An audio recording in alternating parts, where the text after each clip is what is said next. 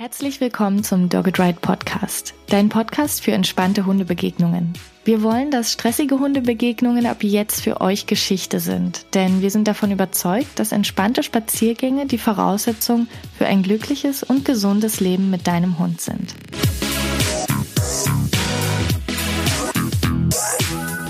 Today's guest is a dog trainer and has trained dogs, dog owners, and dog trainers on a variety of topics. She is well known for her books on resource guarding and aggression. She has a background in science, but at the same time, she's able to explain complex dog training topics in a way that is easy to understand for everyone. And most importantly, Anyone who has read her books or watched her training videos or attended her online classes knows her instructions are so easy to follow with your dog at home. And that's why I'm super excited to welcome her today on our Dog It Right podcast on the topic of dog greetings. Welcome, Jean Donaldson. Thank you so much. It's such a pleasure to be here. Thank you. I'm so happy you're here. And everybody who's listening and you and I, we all love dogs. That's kind of why we're here right now. And that's why I'm doing the podcast. That's why I'm a dog trainer. And you told me something last week that was kind of a shock because when we were talking, you told me that almost everybody is scared of dogs. And that was a shock to me because I know that you have worked with dogs for decades and everybody who I'm working with, I know that they love dogs, but you told me that. So I'm wondering, are you scared of dogs? I am sometimes afraid of dogs. Um, I'm a little, I, am less so than, than some people. Uh, but there's definitely times when I feel, and it's a very kind of primal feeling of, oh my God, you know, these are animals and they're going to hurt each other or they're going to hurt somebody. Um, when dogs argue, when they say no, when they're afraid, when they threaten or, or use their teeth, it pushes a button. And yeah, I really do feel it. That's that's interesting. I know when you told me the my first instinct was to go, "No, I'm not scared of dogs. I love dogs. I'm excited whenever I see one out there. I'm excited whenever I'm with dogs. I love it." And then I started thinking a little bit, well, I guess there is that feeling sometimes that it feels a little weird, especially when it comes to dog greetings, and I know maybe that dog has had a history of challenging dog greetings that I have that feeling inside that's kind of like, oh, I actually am a little bit scared. So, can you tell us more? Is is every body, every human being scared of dogs by default then? Like, is that our instinct? This is the, the most important thing is to recognize that loving dogs and those of us who are, would be probably listening to this podcast probably really, really love dogs. It's not mutually exclusive to also having this software inside us, this evolved software that's dedicated to environmental hazards that were present when we were evolving. And so by default, as you say, I think most people have something like this. So if you think about when people are presenting themselves to psychologists or to psychiatrists with phobias, it's almost never, oh, I'm afraid of motor vehicles, which is something that would be a really valid fear because there's a real, you know, chance of dying in a motor vehicle. They don't say I'm, I'm fearful of heart disease. Okay. Which is very likely to, you know, kill them or I'm fearing this. What people present are things like spiders, snakes, enclosed spaces, heights, uh, and they often present dogs or animals. Uh, and this is not uh, uh, by coincidence. When we were evolving, these were things that were actual hazards um, that might have picked us off before we reproduced. Um, and so we come from a long line of animals um, way back in our evolutionary history, even before we were humans, that were prey items, that had very good reason to be cautious and fearful of animals with pointy teeth. And here's the thing dogs have become pets. They've become like our surrogate children, but at the same time, they are animals with pointy teeth. And sometimes they're quite large. And so they both push the button of fear, especially when they are threatening to use those weapons. But also we have this love. And so they're both present at the same time. I think where we get into trouble is when we don't acknowledge it. And the thing that worries me, that keeps me up at night, is not that dogs are a valid thing to fear. It's that sometimes it, people who are professionals, who are in a capacity to be advising and recommending and sort of, you know, putting ideas out there into the zeitgeist, that the, sometimes these people don't recognize that they've got this programming as does everybody. And so when they feel it, they don't interpret it as, well, that's very very interesting. I'm feeling a evolutionarily you know, inherited fear of dogs. What they think is, ooh, I'm a professional and I'm feeling afraid. Therefore, there must be something about this dog or this interaction that is bad. And then that might shape their recommendations professionally. And that's where I think we need to stop, take a step back and think, hang on, is objectively this a worrisome interaction? Is this a dog? What, what, what's going to go wrong here? What are the likelihood? How can we better assess whether this is something that we should be concerned about or not? And how should we actually handle the situation? Yeah, definitely, but it's so hard to acknowledge, I, and and I still I still feel that way. Like, uh, are you sure? That, you know, that I'm really afraid. I really don't want to admit it because this is my career and this is what I, what I love to do. So, and, but I don't have that, that background in science, but my, my thought process would be we've been living with them for so long um, and then over time, shouldn't it have went away that fear? We've been living with dogs by best estimates. So the best um, data on domestication and how long we've been cohabiting with dogs is probably somewhere on the range of 15,000 to 30,000 years. In evolutionary terms, this is an eye blink. Okay. Yeah. So this is not very long. And if we think about when we were living with dogs, we were still part of the reason that we may have or dogs may have self-domesticated, or we may have domesticated dogs, is that they were useful sentries. In other words, they were protecting us from potentially other humans, but also from predators with pointy teeth.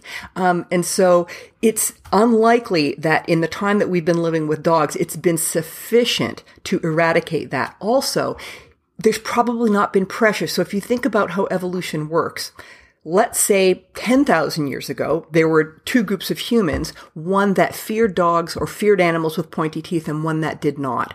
That fear probably did not affect who was breeding or who was more successful.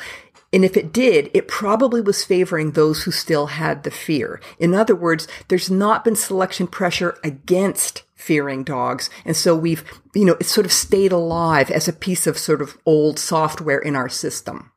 Yeah, that makes total sense. This is exactly what I was talking about earlier. I don't know how you do that, how you explain that that sciencey stuff so well that everybody understands it. That makes total sense. Yeah, yeah we, yeah, we really. I mean, ev- um, dog training. You know, there is sort of some people who are evolution geeks in dog training, um, and I think it's a really good sort of sideline to understand because it gives us a lot of deep often when we're doing dog training we're, when we ask the question why? Why does the dog do this? Why does the dog do that? We're thinking in terms of um, some, something like a functional analysis. What's the immediate reinforcer? What's the immediate consequence? We're thinking in terms of respondent conditioning um, contingencies. But there's another kind of why and that is not why is this individual doing this at this second? What are the immediate antecedents and immediate consequences? There's also the why of why would any member of this species ever do this? Okay, it's what we call adaptive significance. What would be the advantage to ever having this behavior become part of the ethogram, become part of the repertoire of this animal? Um, and that can sometimes, even if it doesn't give us a practical, immediate, okay, then do this, it can give us an insight and go, Oh, so then we can have empathy for dogs. Okay, so when they guard resources, it's nothing personal. They're running an old software program. Okay, um, it's not about us. It's not about dominance. It's just they've they've inherited some clunky old software and they're stuck with it. Okay. Doesn't mean yeah. it's not modifiable, but that's what it is. And it can help us not take it so personally. And when we feel fear of dogs, we don't have to feel shame or terrible or I'm, I'm somehow defective or I need to go see a psychologist. We just think, oh, wow, I've inherited some uh, clunky software. And because we're humans and we can think rationally, we can also then take steps to try and tease out those emotional reactions from our professional advice and think about how are we going to develop best practices recognizing that we're emotional beings um, and we need to check that at sometimes. Sometimes our intuitions are correct, but sometimes our intuitions are not helping us. Yeah. Yeah, I definitely just had that oh moment where um yeah, okay, I can I can admit that that fear is somewhere in me and yeah. then if I really think about it, I can remember instances where I felt it and mostly tried to suppress it, I guess, because I thought it was wrong. So I am actively making the decision right now to accept that fear yeah. within myself. It served and- your ancestors really well. You and I, anybody alive now, we are descended from a, a really good team, an unbroken line of beings who successfully reproduced. In other words, at no point in our history did one of our ancestors drop the ball and not reproduce. So we are basically the success stories, the fact that we're here at all. And so we've got the, the software that served us when it was um, necessary. And some of the stuff that we've got is that. So it, you can sort of thank your ancestors for, because if they weren't afraid of dogs, so, you know, fear is good. You know, in evolution, fear is generally good. It's why you can't go on safari and pat the gazelles, right? Um, the, you know, animals are by default, especially if they've got a, um, any kind of uh, predation history, they've been prey animals, they're naturally fearful. It's not a bad thing. It's not a shameful thing. It just is. Yeah, yeah, definitely. And I want to invite you guys who are listening right now to maybe also try to accept that fear and maybe think about moments where you've felt it and be okay with it. And and it's it's there. I like how you said we we can accept it and acknowledge it and then work with it. So that's what we're gonna try to do. We're gonna accept that right now. And sometimes and it's appropriate it is occasionally appropriate. Um, dogs, most of the time, that dogs have conflict with us or are frightened of us or are frightened of other dogs or have conflict with other dogs. Most of the time, they do not injure or kill or maim. Most of the time, even when they use their weapons, and they're wep- they are an animal that has weapons. Um, their jaws are quite formidable weapons so even when they use them, most of the time they do not inflict the kind of injury that they're capable of. Most of the time you get like what we call a facial ding. You get like a dog who's got like a small puncture on his head, or you get spit only, or you get an abrasion. You get something rather minor or nothing at all. And a lot of the time dogs threaten and with their weapons and don't use their weapons at all. But there are times when dogs do. Um, so when dogs bite and injure severely, those are times when it would be appropriate to fear that dog in that context. So it further complicates the matter that it's not sort of Pollyanna time when we can say all dogs at all times are perfectly safe because they're not. Uh, however, it is a minority where there's genuine danger that's going to go beyond, say, a kitchen injury. Um, so another sort of thing to think about is when we're working in the kitchen, I don't know if you've ever used a citrus zester where you're trying to get the the uh, skin off the lemon or the orange yes. for use. Have you ever zested your, yourself? You know, and yeah, and you bleed like crazy, or you you know you hit yourself with a chef's knife, um, or you you know you you injure yourself in some minor fashion. When that happens, you swear, you get mad, you put a band aid if that same degree of injury is inflicted by a dog, you are way more likely, and, and, statistics bear this out, to visit an emergency room and report it and freak out.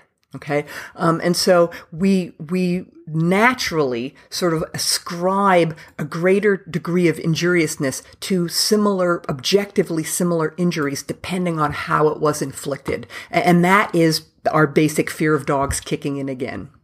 Yeah, definitely. I've never thought about it like that. I th- I guess the aspect that I would be thinking about is whether uh, there might be an infection. I guess mm. that would be the difference for me if I was bit by a dog or uh, cut myself with a knife. But yeah, yeah, yeah, definitely. There's that kind of feeling. Oh my god, a dog bit me. I remember right, that I had I had a me. tiny yeah, I had a tiny tiny little cut on my finger, and I actually did go to the doctor. And now looking back, that's kind of funny. right? Yeah, you're you're present you're presenting yourself for medical care for like a microscopic little injury because it was inflicted yeah. by a dog. And you know, and there is, I mean, quite rightly, it's not out of the question that you know you're going to get uh, um, you know, tetanus or rabies or an infection, but it's not likely. Yeah, definitely. Okay, so so where do we go from that moment where we can now acknowledge that that fear is there and that's it, it's okay that it's there, but how does it affect the dog greetings that we have every day where um, sometimes it's sometimes they go well sometimes they're a bit challenging but that that fear is kind of always present. Um, how does that fear from my side or the dog owner's side how does that affect the actual situation in that moment that's a superb question. Um, and, and it can be quite profound. So, the most profound way that it can affect greetings is that some people don't allow their dogs to greet other dogs at all. Okay, so some dogs are sequestered. Um, they do not, people cross the street, they walk their dogs at 3 a.m., they never go to dog parks. They studiously avoid dogs. Um, and in some cases, it's possible that this is appropriate. It's much more likely, however, that it's not. Um, and so that is quite a, if you think about it, taking a social species like dogs who are generally fascinated with each other, want to interact. Sometimes they want to play or they just want to investigate each other and do the kinds of things that dogs need to do with each other. And that's all species normal behavior. Dogs are highly social, which is partly why they fit in so well to our lives. They bond so well to humans. They are very social.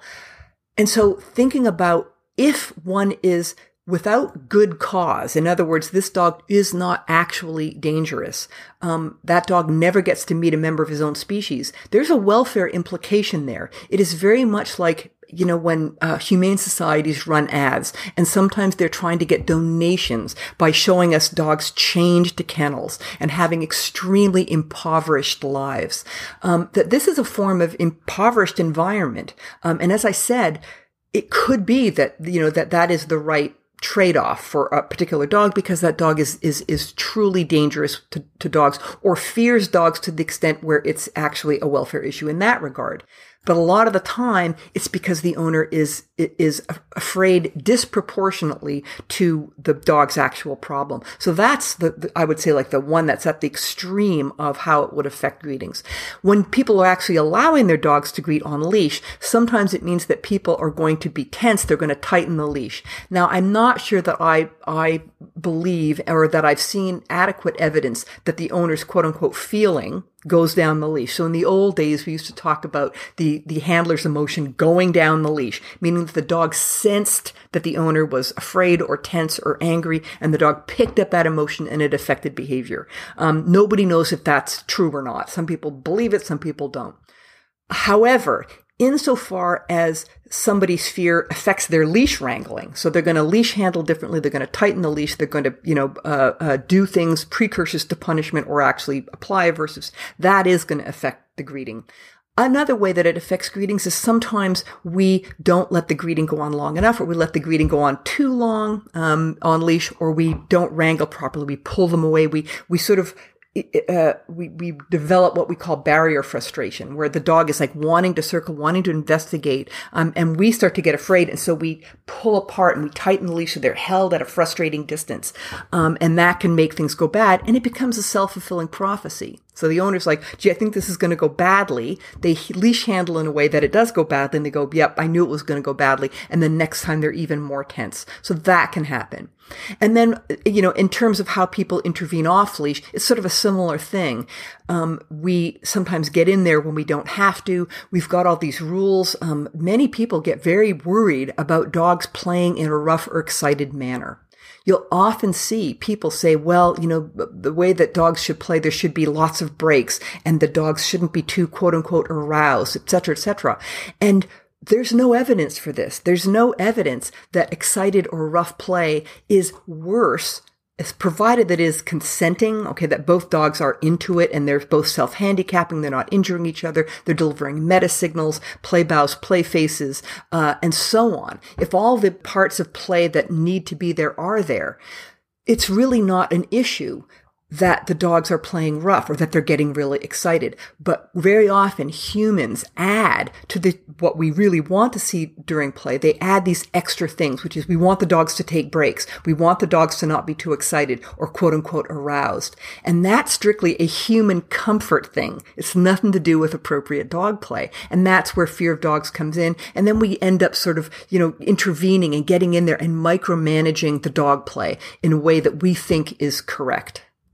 Yeah, you said so many things that that are so so interesting. And the first thing uh, you said is that some people try to avoid all contact, and that that can be an issue. And I think, well, it it makes me think about the people who I recommend that to because sometimes when clients come into our training at Dog It Right, they will tell me that they go um, to to certain places so that the dogs can just play with each other and that then the dog after that tends to show more aggressive behavior. And so a lot of times I will tell them that their dog actually might not need that much interaction and that sometimes it's fine if they just have a few dog friends, but they don't necessarily have to meet everybody and they definitely don't have to go to the dog park where they have to interact with 20 dogs. So what I'm wondering, fine. that doesn't sound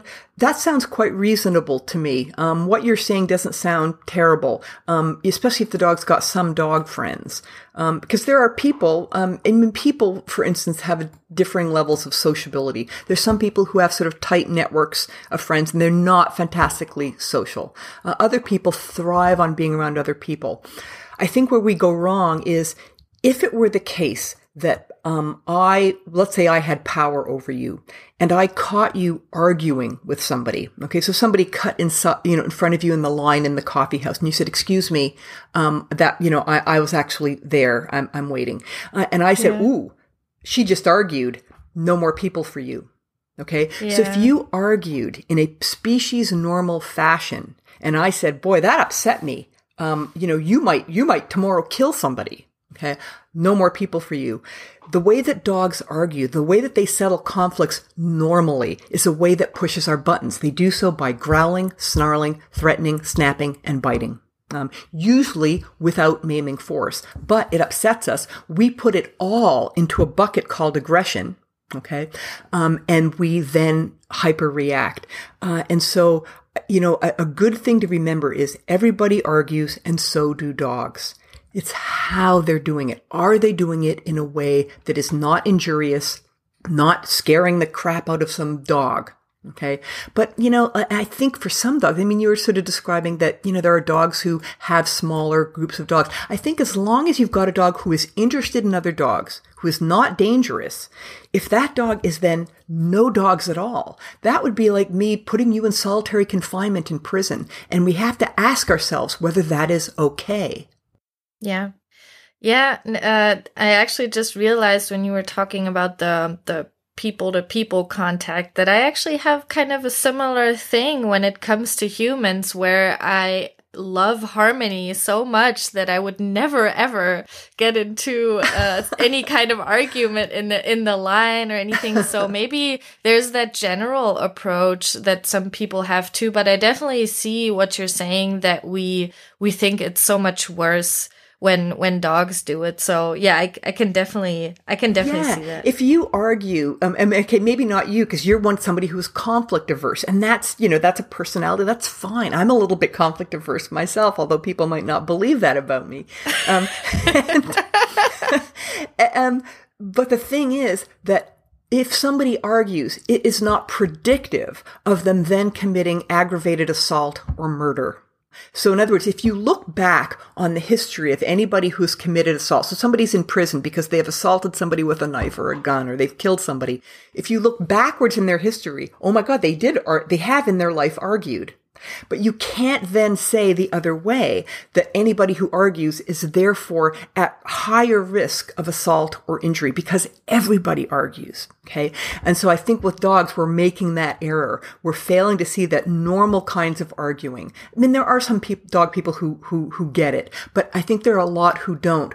Um, and it, especially in the last 10 years, there started to be this, oh my God, you know, dogs must be, you know, this, this, you know, this even keel at all times. They must, ne- you know, never show teeth. Any aggression has to be, we have to clamp down. Oh my God, a dog's, you know, growled another dog off a tennis ball. Oh my God, you know, the dog is getting too excited during play. This thing, you know, this for suddenly this thing arousal is a problem. Um, now for sure arousal insofar as a dog is fearful. So one of my colleagues, Kelly Lee, she owns um, a dog training business in Sacramento.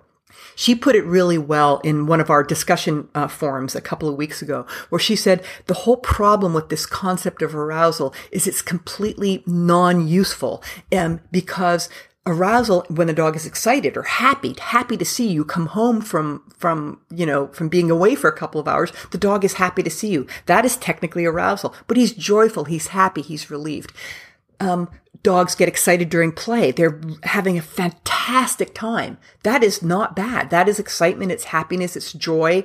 Um, when a dog is afraid Okay. He's also aroused, or if he's in conflict, he might be aroused. Those are, those are not good. So why don't we go directly to the words that actually help us? This dog is afraid. This dog is, is guarding a resource. This dog is happy. Okay. Rather than having this generic bumpy term where we then end up capturing too many emotions that are actually okay. So I'm sort of voting that we just get rid of this whole word arousal because then it, it, it prompts humans to say, Oh my God, like rough play or dogs moving around too much uh, upsets me. And now there's this thing called arousal. Therefore it's bad. Therefore I need to sort of dampen the dog down and get him to be calm and relaxed dogs are not not all dogs are calm and relaxed all the time and that's not a bad thing yeah i i i find that the clients uh, during training have a easy time to understand um, arousal. That's why i use it. That's why i find it interesting right now uh, what you're saying.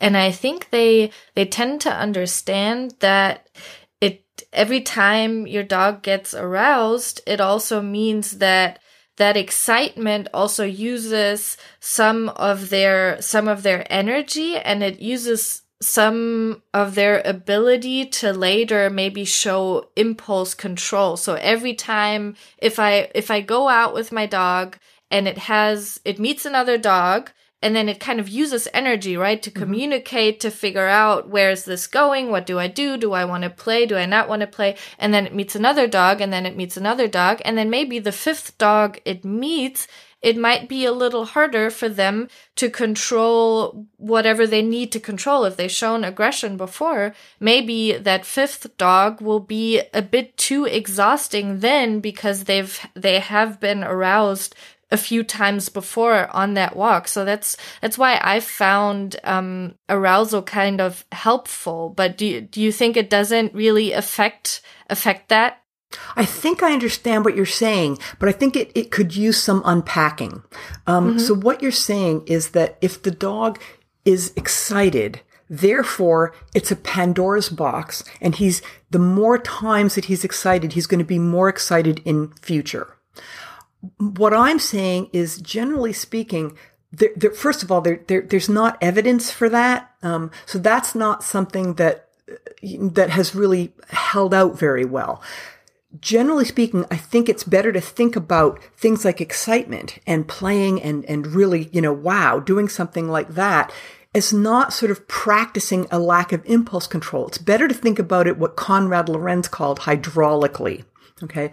So if you eat a large meal, it doesn't mean that, that in an hour you're going to be more likely to eat a large meal. In fact, you're less likely to eat a large meal. If you make love to your spouse, it doesn't mean that in an hour you're more likely to, it means that an hour you're less likely. If you run, run a marathon, you're less likely to run one immediately after. So these are things where when you use the energy, the energy actually goes down. And then over time, the waxing and waning when you have not been able to do that. So if you've not eaten for a long time, if you've not exercised for a long time, the need to do that builds. Okay.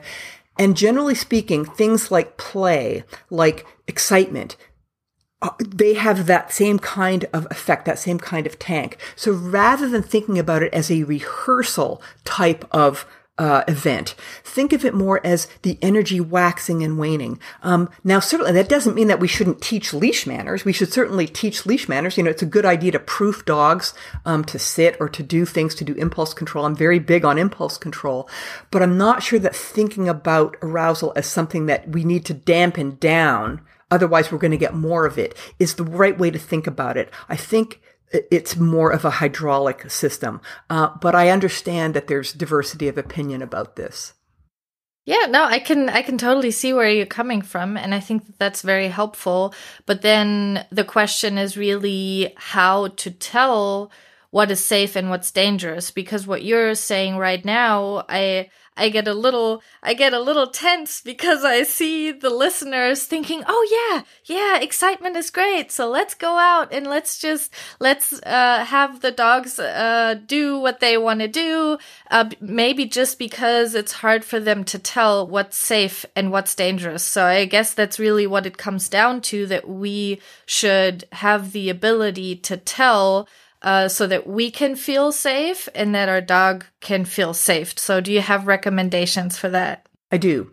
Um, so, it, history matters a lot. So if a dog has a history of non-injurious play and interaction, so he's met, and you ask how many dogs has your dog met or interacted with? And sometimes people will say, you know, none because he would kill other dogs. And that's sort of them we, we really don't know because the owner has been very cautious. Sometimes they'll say, yeah, he's got, you know, five dog friends. How many times has he injured them? How much opportunity has he had to injure them? Well, you know, he meets them and they interact off leash and they meet on leash. And he, in other words, they've had opportunity to actually put their teeth on and, you know, take a chunk out of this dog or break a leg or what have you. And then you ask, how many times has he actually done that? Okay, so how many times has he sent a dog to the veterinarian for shaving, suturing, and antibiotics? Um, and the answer will be, you know, um, he's had 10 interactions with dogs and eight of them have gone to the vet for shaving, suturing, and antibiotics. That's a dog that is dangerous. We, we, that dog needs to be either muzzled uh, or not around other dogs or, or, or what have you. We need to do take steps to protect the public health. If the answer is, yeah, he's got 20 playmates or, or, you know, I don't know, he goes to the dog park and I don't even know how many dogs he interacts with. How many dogs has he sent to the veterinarian? Zero. That gives you a high degree of confidence that that dog is safe. Okay, doesn't mean he never argues, doesn't mean he never lifts his lip, but he's likely to be safe. So history is huge. Now that said, we don't always know. We often have unknown quantities. You're walking down the street with your dog and there's a dog over there. Should, you know, you don't know the history of that dog. So, you know, when, what can we go on then? So there's a few rules of thumb. Generally speaking, dogs are safe. So the default is that most dogs are unlikely to maim and kill other dogs. That's sort of the default. Now, some people, of course, are going to be hyper cautious and that's not good enough. Okay. The default isn't good. They don't want anything bad to happen to their dog at any point, uh, and so on.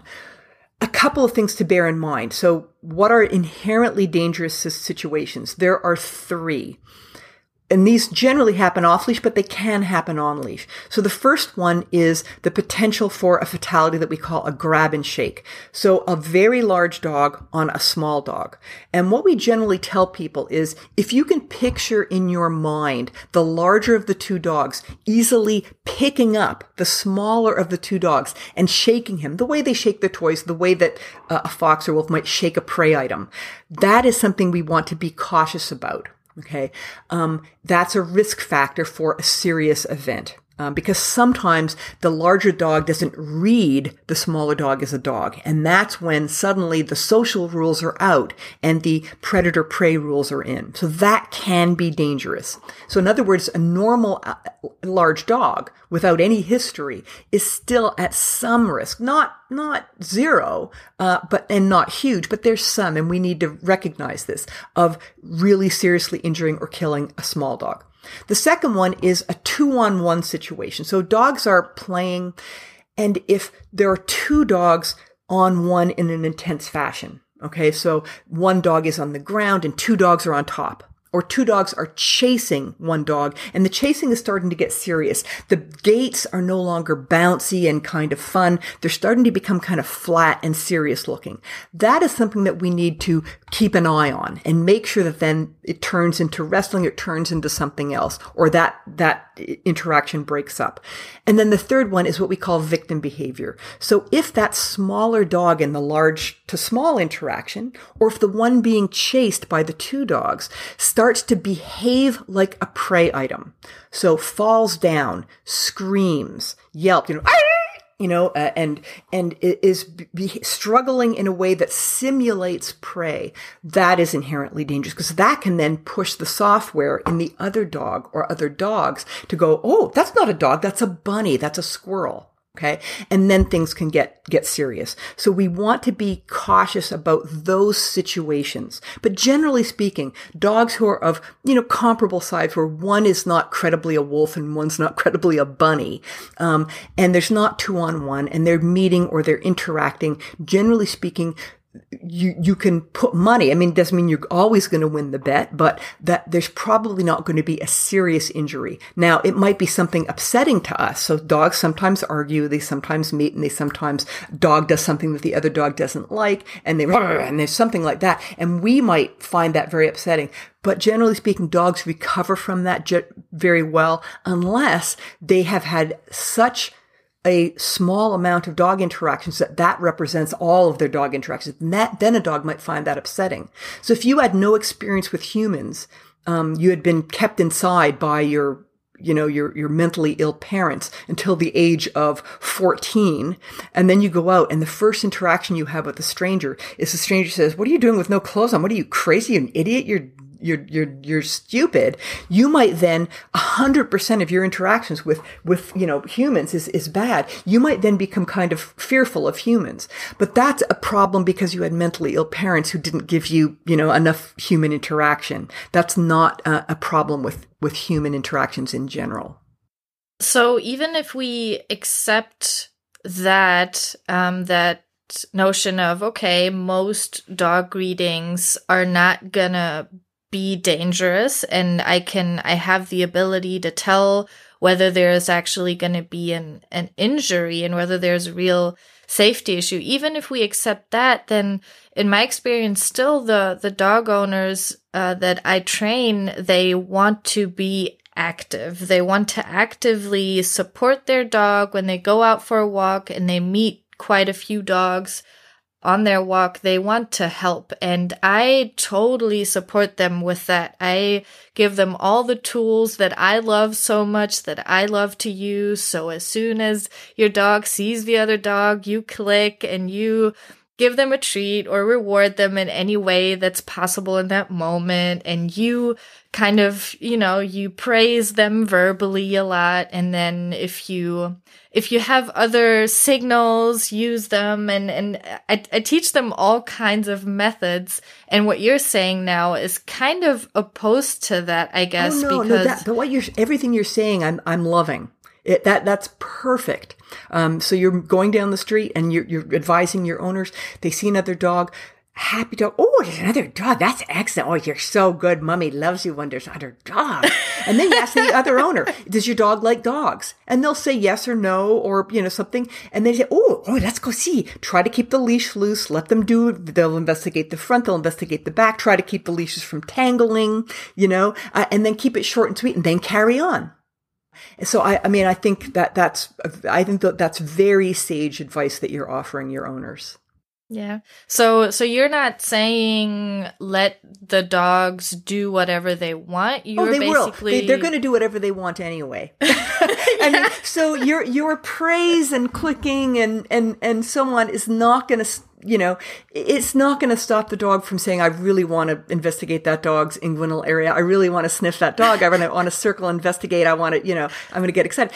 You know, we, I think it's a bit of hubris that we think that we're going to actually affect things very much. Um, you know, but I do think it's good that we go, oh, that's so good. Yes, yes, yes, happy, happy, happy, you know, uh, and treats if the dog's interested in a treat for sure. Treat. Um, uh, I'm, you know, don't, don't do it too close because, you know, if you have like one treat and two dogs, you know, then you could get a little bit of arguing over the treat. But even then, I don't think that's, you know, I wouldn't get too micromanagey about that. But yeah, ask the other, is he, does he like other dogs? Try to keep the leash loose, keep it untangled, and then let them do their thing. But then don't, I, I, I would say that one thing that we can do is don't let it go on too long. I think, you know, 1001, 1002, oh, that's so good. And then let's carry on. I, sometimes I think we get into trouble if, if, if we let leash interactions go on too long. We call it the thermometer effect. Um, so even dogs who are, you know, investigating and doing well, if we let it go on and they get tangled or something, occasionally that can get a little bit growly. Um, you know, I could cook up half baked hypotheses about why, but it kind of doesn't matter. But then just carry on. Uh, and I think you've done a successful greeting. But yeah, no, I, I love your approach. So, yeah, that's that's why I'm also surprised um, about this this topic in in general because I know that this is also an approach that you that you're choosing and I've I've learned a lot from you in that in that context. So I guess the question kind of becomes when to step in or what stepping in even means because in my eyes stepping in is already if i praise my dog for when it looks at other dogs when i try to uh, keep the leash loose which by the way i found that it's really hard for a it lot is. of dog owners and hard, everybody right? listening mm-hmm. should should question themselves you it's, guys if you're listening right now sometimes you're not even aware it's mm-hmm. it's it's so interesting how holding on tight to that leash is something that seems to be so comforting yes. and it just happens automatically. Yeah, it, it, it, does. It feels like you're in control then. Yeah. yeah, yeah, yeah, It's really hard. It is hard to get owners to do that. Uh, no question. Yeah. So yeah. I, I, I mean, I take your point that you are kind of stepping in by choosing to do happy talk, by choosing to let them interact, by choosing to keep the leashes. It's true. That is, that technically is stepping in, isn't it? Well, yeah. So I, I take your point. Yeah, so so what about that that fear that affects the the greeting? If if I'm now actually fearful that something might happen uh, when do I step in? You already said that if it's a greeting on breathe, the leash, you know, to, to step in yeah. with yourself by, you know, breathe, happy talk, happy talk, even if you don't feel it in your heart. Okay, so you, know, you might be thinking, oh, I don't know this dog. What if something bad happens? And you know, oh, and you know, in the last greeting, oh, there was you know a little bit of an argument, and da, da, da, da, and what if this, what if that? You know, you know, as you're feeling that, just go, oh, you did, oh, oh, that's a very nice dog, very good, and then just be thinking, and then if something that goes badly and you freak out, you, you do have a leash on the dog, so you can certainly walk away. You know, you, you know, if you've got a leash on, you, you ultimately can, you know, get them away, barring a latch on. I mean, you know, occasionally a dog will latch onto another dog, uh, but you know, it, it, that's unlike, you know, it's not common. Uh, and if it does happen, you know, generally speaking, even latch-ons don't produce serious injury, but boy, do they freak people out. Um, and it tends to be, you know, breed specific. So it tends to be terriers tend to do it a little bit more. I mean, certain dogs tend to latch. Um, you know, and I know that people get upset, and I know people are going to be listening saying, how can you possibly talking about latch-ons in that tone of voice? Um, and think that, you know, okay, so I'm not going to take it because she's, you know, clearly latch-ons are a huge deal and you're talking about them as though we no, don't need to panic. Um, it is a stylistic thing. Some dogs latch, some dogs don't. It, it, in other words, it's another piece of clunky software that they've inherited. Um, it's, you know, uh, um, but generally speaking, dogs don't latch on when they greet. Uh, and if one did, you know, uh, wait, wait till they get apart. If you happen to have, you know, a parting stick, you know, but most people don't walk with a parting stick, uh, maybe have citronella. Uh, and then afterwards, just examine the dogs for injuries. And if you do know that your dog is a latcher, um, uh, and is inclined to argue, that might be a time to say, okay, my dog needs to get happy wearing a muzzle. Um, and then your dog can have play with other dogs, can meet other dogs. But because he has this quirk where he argues by latching, um, uh, that would be a time when we'd want to step in and do something like that. Yeah, I'm I'm sure that a lot of people listening are are quite surprised uh, about the way to, we don't need to freak out quite so much. I mean, I think there yeah. there. I mean, I talked about there are things that we need to be very aware of. Um, big on small, two on one, uh, victims behaving like prey items, panicking. The best way, by the way, to get a, a, dog to not behave like a prey item is to give that dog lots of dog experience, so he's unlikely to panic around other dogs. Uh, and that, but that's easier said than done. Um, so you know, we we are our own worst enemy insofar as we we deprive dogs of normal experience. Yeah, and I love that you're saying that it doesn't mean that just because I I agree that uh, most dog readings are going to be safe. That doesn't mean that I can't support my dog and use some training mm-hmm. techniques mm-hmm. also to yeah. to make them learn things yeah. in the moment that might benefit them in the future. Totally. So you, yeah, you said earlier that uh, it's kind of an illusion that we think that we're actually going to change something yeah, we can, in the we moment. Can. We do, and when we have dogs on leash, you know, it could be that the person says that my other, my, the other dog they don't want to meet, or you don't want to meet and greet every dog that you pass. So you want to have a dog that's trained that you know every dog he sees he doesn't get to, to meet, so he might have to sit, he might have to you know walk nicely past. Um, so that's where training does come in. We don't. Yeah. Ha- dogs don't have to meet every single dog, uh, you know, uh, uh, that they encounter. Um, but uh, so you do have the option of saying, you know, we're, we're walking past, we're in a rush. Um, you know, uh, you know, I don't want you meeting this dog for whatever reason. You know, you know, we do. We are ultimately the ones who have greater power. Um, so yeah, it, it's totally fine. When when you and I talked last, we talked about intuition and rationality, and I used to think that I was pretty rational uh, with the way that I train dogs or that I help owners train their dogs. And uh, now that we're talking about it, it feels like, yeah, maybe there's some more intuition that goes into that because the, the, the fear that everybody kind of has definitely affects the way that we look at the, the interactions that dogs have. So if we agree now that most dog readings are going to be safe and that I know, okay, I kind of have that inherent fear and I want to be aware of it from now on. I can still support my dogs during dog readings and before and after. But what role do intuition and rationality play? I'm, I'm wondering for myself and for our clients, how, how do I know, okay, what part of of that of my behavior comes from intuition what comes from rationality and what's the smartest way to deal with them when it comes to the greeting. You're already very far ahead of most people insofar as you're recognizing that you have intuition and rationality and that that one may not always serve you as well as, as the other.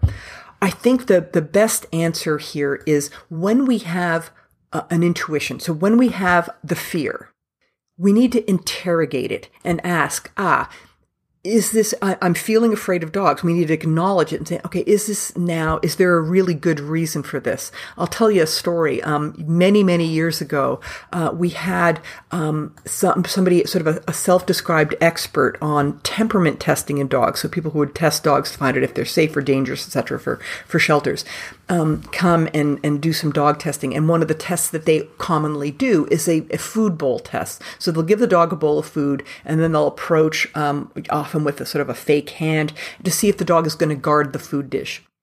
And very often dogs will guard food dishes. Um, it's an easy problem to solve and it's a piece of software that many dogs have inherited. So this was a you know, 30 pound ish dog.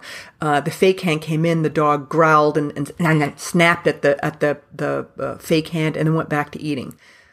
The, the, um, the, the, the presenter as well as many people who were looking on had sort of the, I'm very, they said things like okay, there we go. Um, this dog is dangerous, or, or, I feel very uncomfortable adopting this dog out. This dog is dangerous. This dog is, etc., etc. Et cetera, et cetera. they felt a lot of people felt that we had uncovered something very serious. Rationally, so what do we know from the science? And this is something that has been looked at both in terms of how readily it can be modified what kinds of injuries do you likely get from food bowl guarding, and whether you adopt out a dog without behavior modification who guards food dish. What is the, what are the odds that that adoption is going to be successful? And what are the odds even that that dog is going to continue to food guard right in the home? And all those things sort of defy our expectations. A good many dogs who guard on so-called temperament tests, guard food, go on, if they're adopted out without behavior modification, many of them actually spontaneously resolve. Even when it doesn't, it's easily modified. And for many owners, it's not a deal breaker. It's not the tip of an iceberg where this dog has some deep character flaw where he's someday going to kill somebody. And so all the experts who had this feeling of uncomfortable that this dog is dangerous, he shouldn't be adopted or shouldn't be around children or shouldn't be around whatever, they were incorrect. They were demonstrably, scientifically incorrect that these dogs do do well in homes. They often don't guard. It's easily modified generally not speaking a bad injury, etc. And so their feeling was misleading them. That's an example where we actually know we can compare what the studies tell us with the feeling that people had. I think that we have not studied um, sort of when people have an interaction with their dog on leash or when they're meeting a dog at the dog park, they're doing meet and greets, whether the feeling matches. So my position and what I'm trying to push back against is that I think that some of what was going on in the, the sort of the excitement we get about food guarding, that we're also possibly having that with dog uh, dog greetings. So I think what we should do is when we have that feeling of I'm uncomfortable or this seems really dangerous or this seems really bad, that we stop and interrogate it and think, so, so why? Why do I think this? Is it because, oh, big on small, this dog has a history of injuring other dogs? Ah, because this, this, this, this, that there is something that we can say, yeah, there's a risk factor here. Or is it just a feeling? If it's just a feeling, we want to just then say, "Oh, interesting. I'm having some some fear of dogs. I'm an evolutionarily sort of like normal human." Um, and then try to you know figure out what you know where you know whether we should try and push back against that feeling, and over time get ourselves habituated to to normal dog interactions. Yeah, and it can be quite hard to to uncover that that that feeling within yourself because mostly uh, during the day we kind of go about everything the way we're used to, and we just do things because we've always done them that way, and or it feels, because it feels very compelling. Um, and we live in a society where there's a great deal of value placed on intuition um, and we honor feelings. And i think that's really important that we honor feelings and that we you know uh, uh, you know feel our intuitions and feel our real feelings. Um, but that doesn't mean that whenever we're afraid that there really is something to be afraid of. Um, so that sort of you know i think we need to tease that apart a little bit. Yeah definitely. We had uh, an episode, episode 12 of this podcast where I talked to a dog trainer about fear also, um, and how it affects the greeting. And she had some methods and, uh, one of them was what you said earlier also to just take a breath sometimes in the moment and and acknowledge what you're feeling and just be present and and just taking that breath can be so powerful. I've had clients who who literally said that exact same thing. You know what? After listening to that episode, I went out and the next greeting I had, I just took one deep breath and tried to, you know, channel my positive energy kind of, and everything went so much smoother. So I, I really like that idea of taking that breath, breath. And I want to encourage everybody to listen to episode 12 again because we talk about specific methods in that moment and and you've you've taught us a lot right now about why why it's important to to do that and to really think about it in that moment or just actually just be aware of it. Not necessarily think about it in that moment but just be aware of it and and be okay with it. So i definitely love that.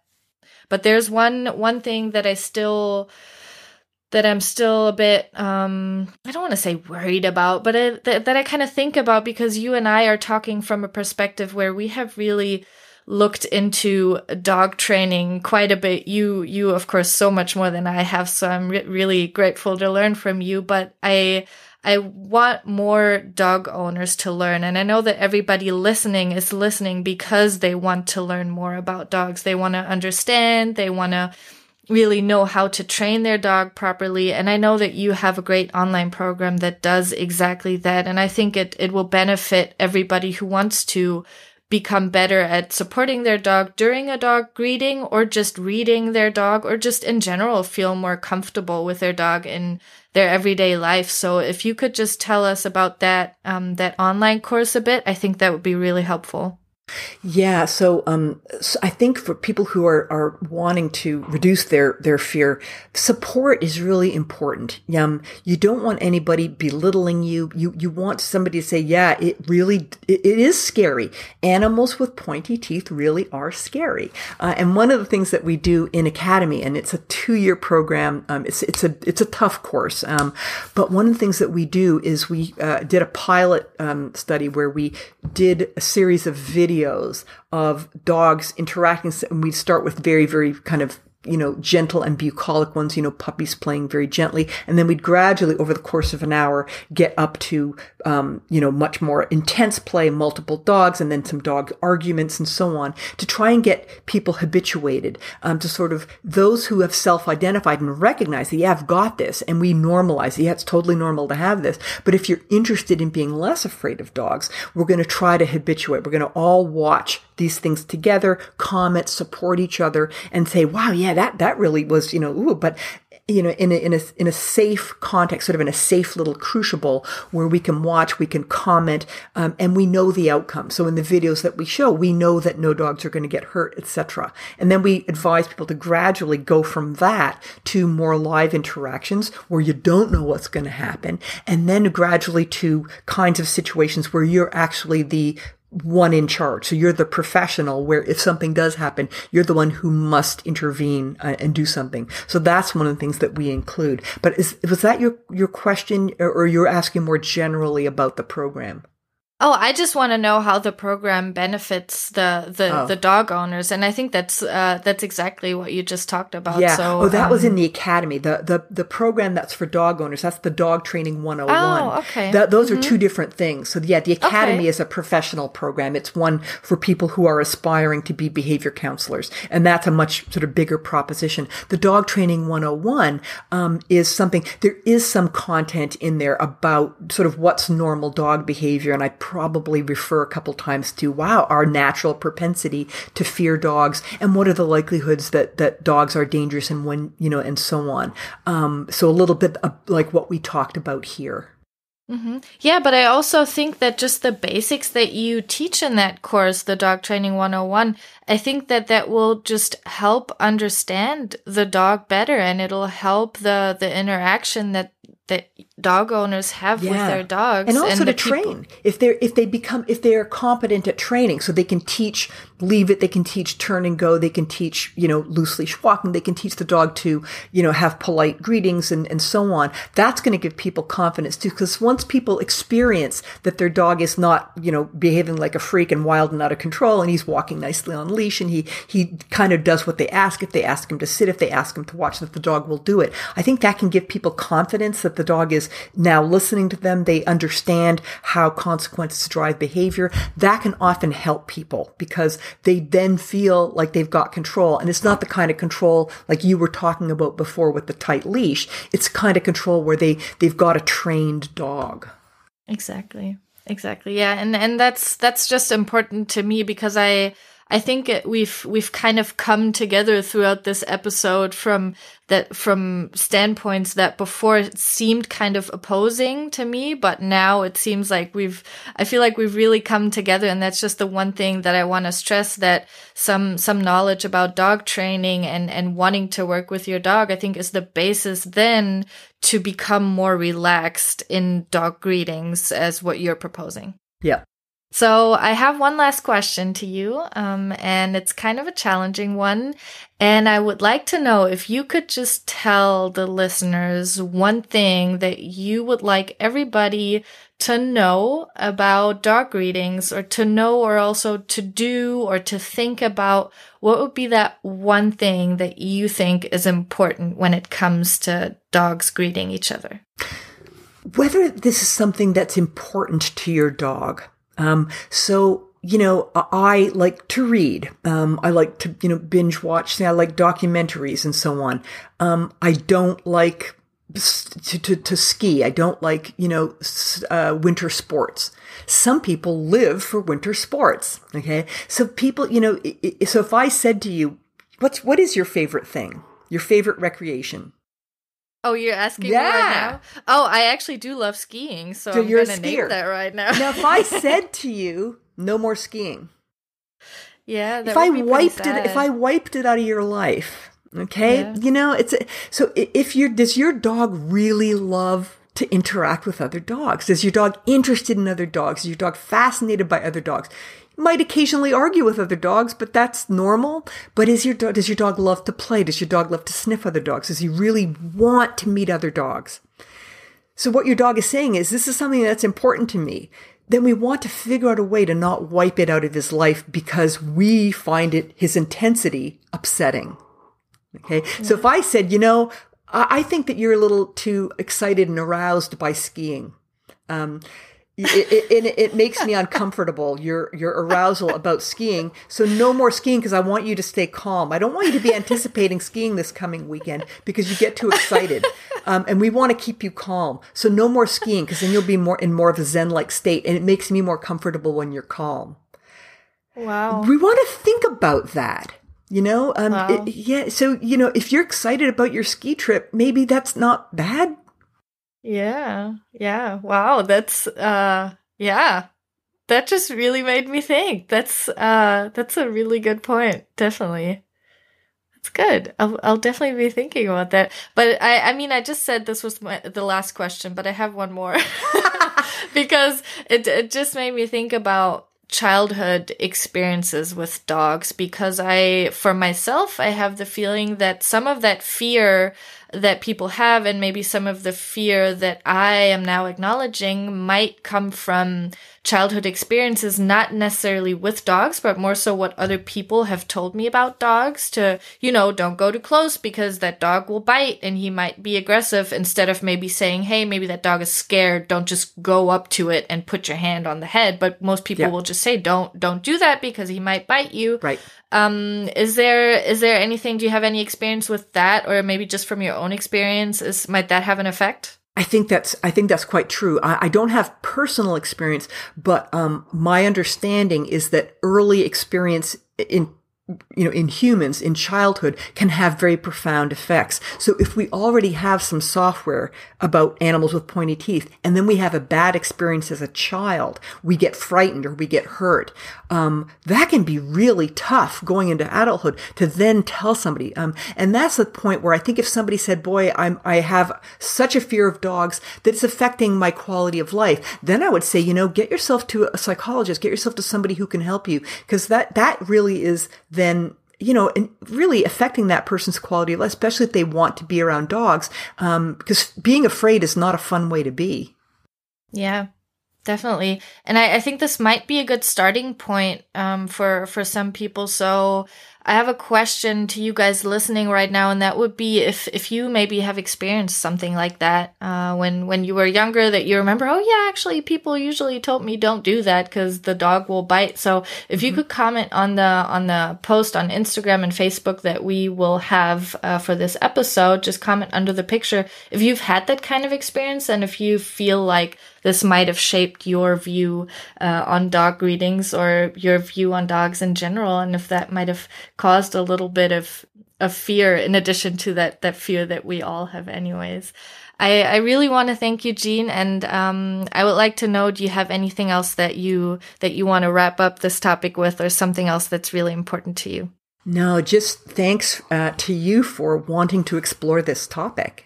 Yeah, I thought it was fantastic. You you had the idea and and I was I was really surprised in the beginning when you proposed it, but then uh yeah, now it's it's it's kind of really uh a, a brain explosion. It's like, wow, this, yeah, this is a huge, a huge topic to think about. And I think it'll, it'll be very helpful for everybody to question, to question that and to think about it and just to be aware of it. I think it's, it's awesome. So thank you very much.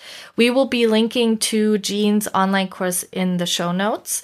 And um, I encourage everybody to also go back to episode 12 and listen to that if you want to look more into the methods that you can use in that moment when you feel that fear of the next dog greeting coming up. And if you like this episode, then please leave us a like and leave us a review on iTunes and follow this podcast in your podcast app. So thank you again, Jean.